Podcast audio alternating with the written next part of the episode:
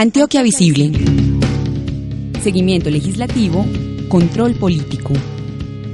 Somos un puente entre la ciudadanía y sus representantes. Ejerce tu derecho de saber qué están haciendo los congresistas. Antioquia Visible en acústica, emisora web de la Universidad EAFIT.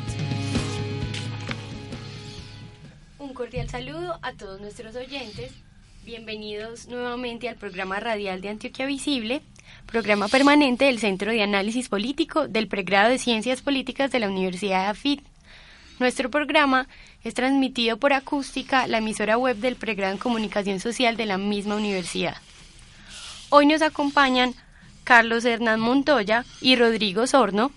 Ellos son miembros del IPC, el Instituto Popular de Capacitación, y hacen parte de la plataforma CEPA, la plataforma para el seguimiento político en Antioquia, que como les contábamos en el programa radial pasado, eh, es una iniciativa en la que varias organizaciones y corporaciones están aunando fuerza por eh, un poco la pedagogía política y, digamos, la promoción de la democracia en nuestra región. Eh, de esa plataforma pues también hace parte Antioquia Visible y hoy nuestros invitados nos van a estar hablando sobre eh, las corporaciones, el Consejo Municipal y la Asamblea Departamental. Bienvenidos al programa. Eh, no sé si nos quieran empezar contando qué es el IPC, cuándo nace. Mm, bueno, muy buenos días a todos y a todas de aquí de este programa. Gracias por la invitación. El IPC nació en 1982, ya tiene 33 años y durante ese periodo ha venido haciendo una labor de educación e investigación, promoción y consultoría. Ha venido trabajando en el tema de desarrollo, el tema de los derechos humanos y en el último periodo 10 años para acá en el tema de la participación política y ciudadana. Sí.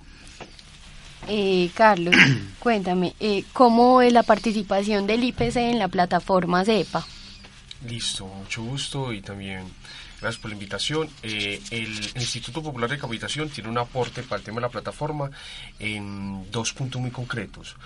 Uno es en el tema de lo, analizar los programas de gobierno de eh, algunos mandatarios que ya definimos pues cuáles vamos a analizar, concretamente algunos del Valle de la Horra, unos del Bajo Cauca y otros del Urabá, con el objetivo de plantear la agenda y que la ciudadanía eh, conozca eh, qué están planteando y al mismo tiempo se hagan la pregunta eh, por quién deben elegir, porque las personas no eligen por rostro, sino por programas de gobierno, es un voto programático. Y el otro punto donde apoya el IPC es con artículos de prensa, en la agencia de prensa. Hace artículos donde pone alertas, donde preocupa a la ciudadanía frente a temas que cuestionan, frente, un ejemplo, un aporte que se ha hecho es de las relaciones de los de los candidatos con algunos congresistas que tienen respaldos y que han sido cuestionados, o también en el tema de em, eh, frente al tema de la política y la paz, porque los mandatarios locales tendrán mucha responsabilidad frente a la implementación de los acuerdos de La Habana. Entonces lo que se hace también es con la agencia es informar y dar pedagogía. Entonces esos dos puntos la agencia está apoyando en eso. Eh, muy bien, yo creo que es muy importante, pues a propósito de lo que comentamos en el programa de radio pasado con los invitados de Con Ciudadanía y Viva la Ciudadanía, hablábamos precisamente de la importancia de mantener al público alerta Hace poco eh, la MOE sacó un video pues como advirtiendo de los delitos electorales. Y pues ahora que mencionas Carlos el asunto de digamos un poco cuestionar a la ciudadanía sobre los posibles candidatos que tengan digamos vínculos cuestionables ya sean pues en este caso de las elecciones locales regionales pero también y en el caso pues de Antioquia Visible que se ocupa de ese ámbito del control político y como de la pedagogía pues de los congresistas que que están como pendientes en esa cuestión. Bueno, les pregunto, eh, pues en el tema del día que nos ocupa, un poco, ¿por qué creen ustedes pues como que sea importante eh, visibilizar también la función de los concejales y los diputados? Que yo creo que pues en general para la ciudadanía, comparación de los alcaldes, los gobernadores y los mismos congresistas, pues parecieran no tener mucha visibilidad. Está bien, yo creo que los consejos municipales como de las instituciones más tradicionales del sistema político en Colombia. Viene desde la conquista y es como lo que se recurre a lo que es un cabildo abierto y tiene más la eh, un cabildo, cabildante le llamaba y se le sigue llamando hoy pues concejales. Mm.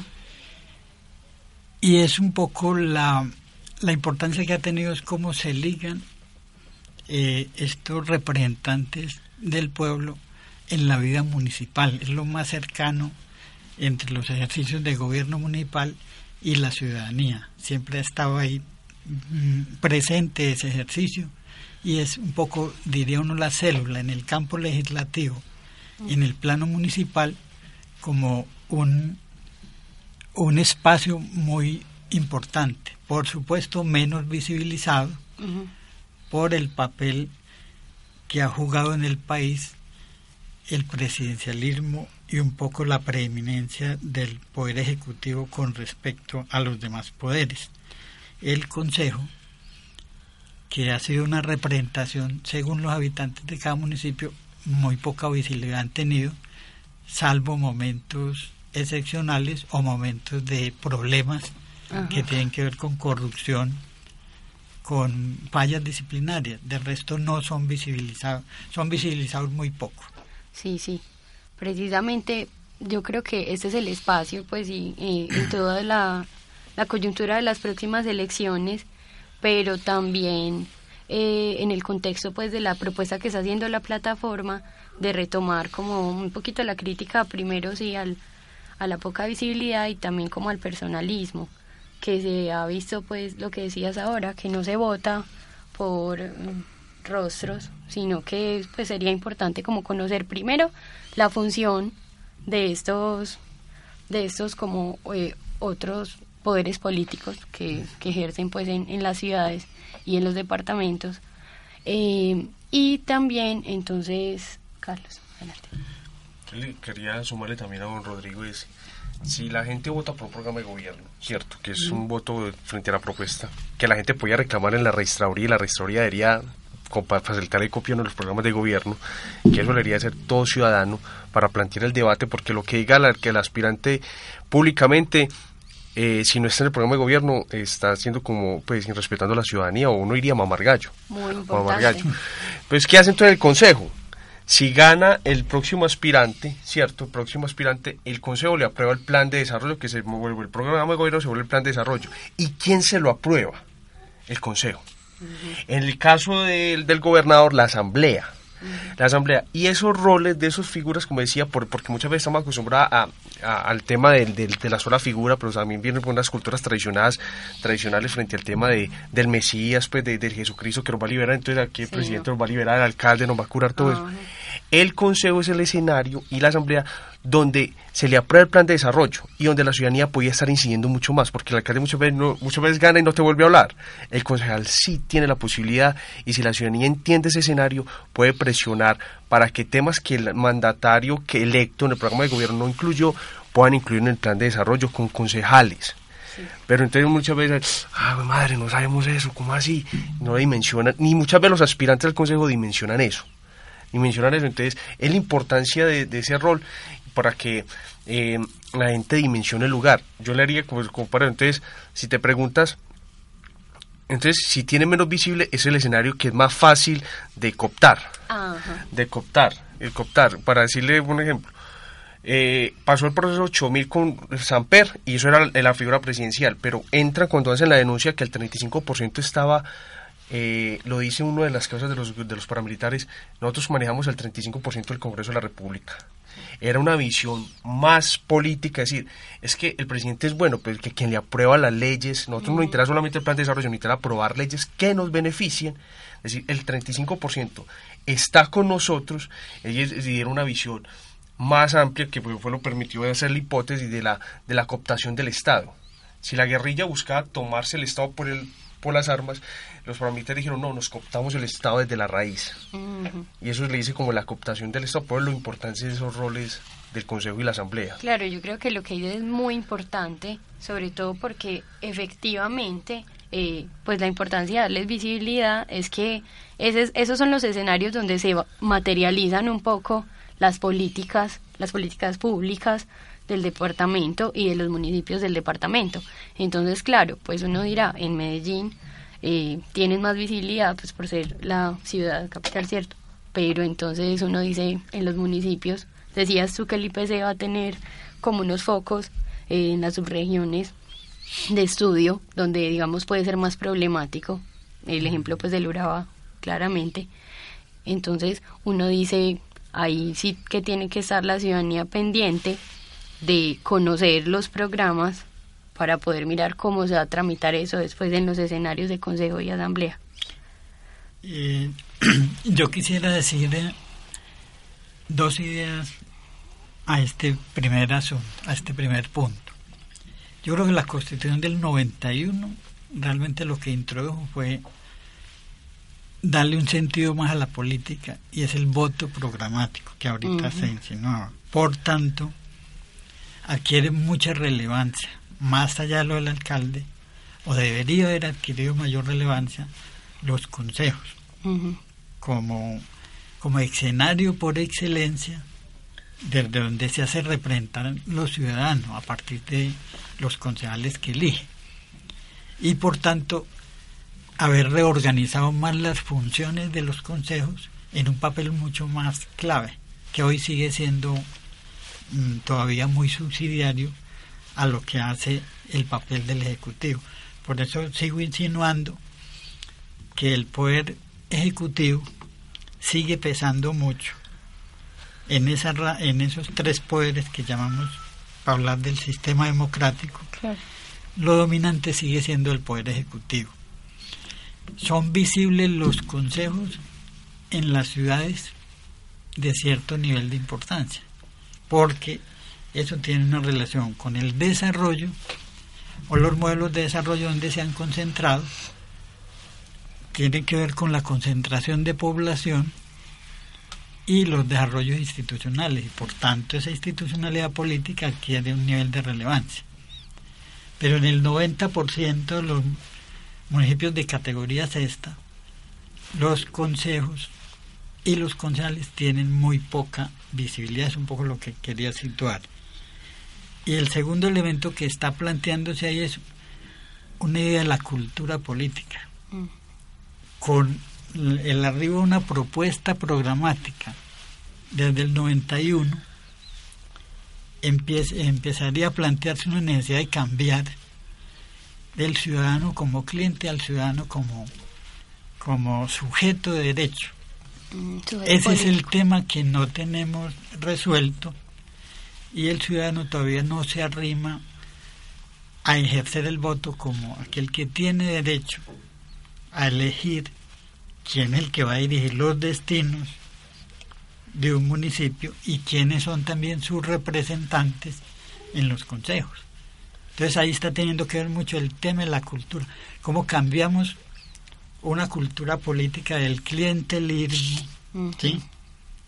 que sigue muy arraigada y sigue siendo cooptada por viejas fuerzas e impiden prácticas políticas nuevas eh, yo por ejemplo insinúo que los consejos hoy, por excelencia, deberían de ser escuelas políticas, espacios más allá de formación política de esa nueva gente que quiera ejercer funciones muy de cara a los ciudadanos y a lo público. Y ahí pinto el otro elemento, que es el interés de lo público. Por eso los consejos son corporaciones públicas. Carlos. don Rodrigo le regaba mucho eso, el tema del, del, clientelismo y, y, me, me acordar un video que está publicando Fajardo en las redes sociales. Sí, lo vi anoche. Es, y es muy particular el tema de la corrupción porque el, plantea que la, la, corrupción es, más difícil de competir que la guerrilla y, y, las bandas criminales paramilitares. Carlos, eh, contémosle a nuestros oyentes, el video se llama eh, creo, se me pasa pues me para eso, pero ¿cómo se manifiesta un corrupto? Creo que es, ah. es la explicación que él hace. Y él decía, uno muy particular, es una estructura que relaciona mucho con el video que también hizo la, de la, misión, de misión de observación electoral. Tiene una estructura que tienen claro qué quieren, ¿cierto? Y por lo menos ellos, le decía muy, me parece muy particular que le decía Bajar, siempre van a entender por la falta de cultura política, el sentido de lo público, el sentido que eso es nuestro, siempre van a encontrar quien se venda. Sí siempre van a encontrar quien se venda y, se, y también una forma de cómo lo pueden intimidar, sea por la palabra, por la fuerza, por las armas. Ellos tienen como esa, esa, doble figura de estructura de, vender o, de presionar. Y en ese ejercicio, al ver que hemos tenido históricamente una cultura así, que la frase que él decía, que roben pero que se vean las obras. Cuando dicen que roben pero que se vean las obras es como se dice, es una sociedad muy precaria, muy, como dice, eh, la, la, la, corrupción ya está tan permeada culturalmente, porque es un modelo cultural también que empieza a chocar con el modelo que supuestamente quería plantear la Constitución del 91, que es una ciudadanía activa, que discute, que se preocupa por lo público, que también le exige a sus mandatarios. Pero dice, no, yo me dejo comprar, eso es una cosa muy berraca. Y eso se presenta mucho en estos territorios acá en Antioquia, donde uno llega, me tocó una experiencia eh, muy particular en X municipio decían, eso es muy normal que compren votos. Eso es muy normal que hagan fiestas el día de las elecciones y empiezan a hacer todo ese tipo de cosas. Eh, es, es, la gente empezó a ver algo que supuestamente no debería ser común, luego naturalizó las prácticas corruptas. Entonces el tema la, la preocupación que tiene Rodrigo es muy importante si hablamos de los consejos, pero si no hablamos de que tenemos una sociedad que no, permeada por la cultura de la ilegalidad en cierto sentido, eso también nos pregunta sobre el sentido de la ciudadanía, entonces ¿para qué elegimos corporaciones? Yo creo que ahí está otra vez la importancia pues de esas iniciativas como la de la plataforma. Eh, precisamente lo digo pues desde Antioquia Visible que hemos tratado de hacer como un seguimiento legislativo a los a los congresistas un poco para mostrarle a la gente, miren los proyectos que están pasando, miren que se ocupan más de unos temas que otros, porque muchas veces toda esta cultura eh, tiene pues como germen principal que la gente no sabe. Y como también hablábamos en el programa pasado, pues la crisis de la representación y la falta de legitimidad que tienen pues todas las corporaciones públicas, pues el Consejo, pero también entonces el Congreso de la República, incluso pues en esos momentos que está tan polarizado el país a propósito pues de, la presidencia. Pero entonces eh, creo que de nuevo el papel pues que cumplen ese tipo de espacios, eh, nada más el jueves creo que del siguiente foro que está organizando la plataforma con los candidatos eh, a la alcaldía de Medellín, pues son espacios que precisamente valen mucho la pena por eso, porque le dicen a la ciudadanía como venga, ocupe de esto, eh, mire precisamente los programas que van a presentar y no se quede solamente con lo que ya hay, o sea, no, es que es normal que compren, compren votos, no, es que es normal que nos lleven a paseo no sé a dónde, a, a votar allá, yo venía conversando nada más con un taxista y me decía, sí, a mí me tocó que me invitaron a una reunión y me ofrecieron un sándwich con gaseosa. Oiga, como si mi voto valiera un sándwich con gaseosa. Y yo, ay señor, su voto no vale ni un sándwich con gaseosa ni plata. Y es precisamente eso. Yo le decía, mire, eh, existe, eso es un delito, existe la posibilidad de denunciarlo. Yo creo que hay que rescatar mucho la labor que ha hecho la MOE en ese sentido, pues de, esa campaña Pilas con el voto, que siempre está como al día para esas cosas, y eh, todos los ejercicios de pedagogía política, que en ese sentido, y el video de era muy claro, por aquí lo encontré, eh, para que nuestros oyentes, si quieren lo vean, es titula Los corruptos, a quien tiene precio se lo encuentra. Eh, bueno, ¿qué más quisieran agregar sobre las prácticas corruptas comunes dentro de esas corporaciones? Yo más que plantear eh, prácticas corruptas, diría que es que hay también un dilema muy fuerte y que se vuelve como un círculo no virtuoso, sino vicioso. Sí. La pobreza extrema es funcional al sistema político corrupto. ¿sí? Por eso no adrede está tan naturalizado la compra del voto. ¿Sí? Y por eso mm, siempre estas estructuras viejas de partidos de y las formas de hacer política siguen estando muy presentes, sobre todo en los todos estos municipios donde han ha habido menos desarrollos en la formación, en la educación, en, en propuestas distintas. Entonces, yo creo que sí hay que pensarle mucho a cuáles son las maneras nuevas que permitan ir cambiando, porque no es fácil de la noche a la mañana decir, eh, vamos a cambiar esta forma por esta nueva, porque eso requiere un proceso de formación, de educación, e incluso lo ejemplifico. En los municipios generalmente eh, hay pues los programas de gobierno siempre se traducen después en planes de desarrollo como es de norma. Y todas las cosas que prometieron iniciando el periodo las dejan para cumplirlas. Arreglo de viviendas techos todo eso para el último periodo ya en la campaña preelectoral. Entonces están planteando están dando las cosas que ofrecieron en el periodo anterior y con eso están volviendo a hacer campaña. Eso es un ejercicio que no tiene, por un lado, control ciudadano, veedurías, ¿sí?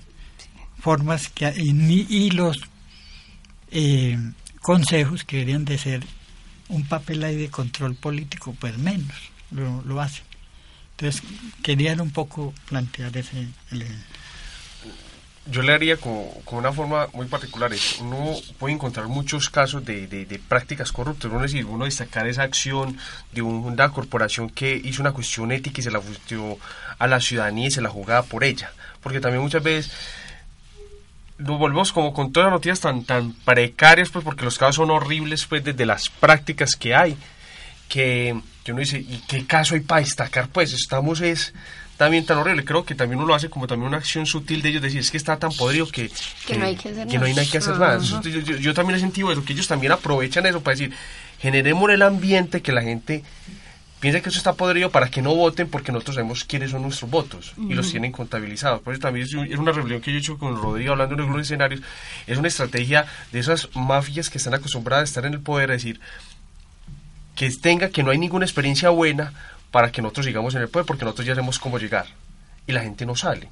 Entonces, por muy particular cuando la ciudadanía sale, porque es cuando hay que buscar la forma en que ellos digan no más, pues que no se aguanten y que haga una expresión de, rechazo público con el tema del voto, como el caso que ocurrió pues, en el tema del voto en blanco en, en, Bello. que yo te quiero destacar, eh, la ciudadanía de un ambiente, un malestar, no más, no más, no más, y, no, no eran capaces de controlar el tema de que fue pucha, ganó el blanco y ellos tenían ya los cuentas del voto. Hay que destacar el tipo de diferencias que la gente paró y le puso un ejercicio ahí, toque. Otro, quiero sacar un municipio que con el caso del, del Consejo de Uritica, que, que hay una tensión frente al el Consejo aprueba el plan de ordenamiento territorial, ¿cierto? Los lineamientos de ordenamiento territorial para el territorio. Y ahí está una empresa minera. Según la, propuesta del, del, del, plan de ordenamiento territorial, eh, un sector donde se han ubicado gran parte de las víctimas del municipio dejaría de ser zona residencial a ser zona industrial donde tendría el distrito industrial la minera. Entonces todas esas personas que habitan allá, que son víctimas, que tienen problemas de titulación, que son poseedores, tendrían que evacuarse. El Consejo se está dando un debate frente a ese tema en el municipio. Entonces, ¿cómo le garantizamos que la gente no pierda su vivienda? ¿Cómo garantizamos que tengan todo eso? Pues porque no van a venir a, cambiar el ejercicio de, de lugar quiero destacar ese tipo de escenarios porque eh, el ambiente que hay frente al tema de la, de, de, la, de, la, de las, del ambiente electoral también, la corrupción, le genera también como tensiones y no hay que destacar acciones de consejos y concejales que se han jugado frente al tema y que valoran lo público. Y lo público, quiero resonar con esto aquí, don Rodrigo, una, un, un, espacio que convocó el IPE frente al tema, trae, se vino Armando Novoa, que es del Consejo Nacional Electoral, y él decía algo muy particular ¿Qué es lo público? si alguien está defendiendo los de los DESCA, los derechos sociales, eh, sociales, culturales y, económicos y ambientales, está defendiendo lo público. Si usted no está defendiendo, usted no está defendiendo lo público. Entonces, todas esas luchas sociales es defender lo público, porque en algún momento eran totalmente escenarios que se perdían. Entonces, es volver a que la gente crea que puede incidir frente a los escenarios que son de lo público, porque un interés de lo que tiene nosotros es eliminarlos. Eh, yo quiero terminar pues aprovechando estas intervenciones eh, tan acertadas y tan importantes que acaban de hacer ustedes, eh, agregando, porque pues es ya como para, para englobar toda la discusión en una cuestión que también es muy importante cuando hablamos no solo de corrupción, sino de cultura política. Y eso último que dice Carlos, eh, también lo que decía antes Rodrigo, y es la rendición de cuentas. O sea, no podemos seguir pensando y la ciudadanía tiene que estar alerta para no seguir pensando que el voto es como un cheque en blanco que se le entrega a, a los candidatos eh, para que hagan cualquier cosa, sino que precisamente el tema del control político y la exigencia eh, de rendición de cuentas tiene que ser permanente y que la gente sepa que no solo el control político se ejerce dentro de las corporaciones, sino que desde afuera hay eh, el rendición de cuentas social, el accountability social, que lo que hace es que varias corporaciones eh, activan como esos mecanismos y permiten los escenarios en donde la gente le ponga la lupa a las cosas que están haciendo, no solo para criticar efectivamente, sino también para reconocer que no todas las acciones que están haciendo nuestros políticos pues son son condenables o, son como no, es que aquí ya no hay nada que hacer, aquí no hacen nada, eso no puede seguir siendo así, porque así como hay que visibilizar la importancia de las corporaciones, hay que visibilizar la buena gestión que se pueda procurar desde determinados actores. Eh, Rodrigo, Carlos, muchas gracias por estar acá. ¿Algo más para despedirnos? No, yo quisiera decir que en este, según datos, Antioquia tiene en este momento para elegir 124 consejos para un total de 1.395 concejales, según datos eh, planteados. Y para el país hay 91.925 concejales como eh, candidatos. Eh, 14.567 para juntas administradoras locales, eh, datos del 31 de julio del periódico El Tiempo que es muy importante para tener en cuenta que es que son un nivel muy amplio de quienes candidatizan para estas corporaciones públicas. Yo le sumaría a los datos de don Rodrigo los siguientes. Como pido respondo, tener en cuenta de, los concejales. Uno, la, la hoja de vida, de la trayectoria que haya tenido. Dos, quiénes lo están respaldando. ¿Quiénes lo están respaldando? Deja mucho que decir un concejal que tenga un respaldo de un, de un congresista que tiene un familiar condenado con nexos con el grupo, que está siendo investigado. Tres, ¿quién lo está financiando y cómo está financiando su campaña? ¿Por qué ese tipo de cosas? Y eso lo puede averiguar en el portal Cuentas Claras, que lo tiene la Registraduría del Consejo Nacional Electoral, que permite saber quiénes están financiando un caso. Y pasó ahorita duraba frente al caso de las de las de las empresas que están dándole mala alimentación a los niños.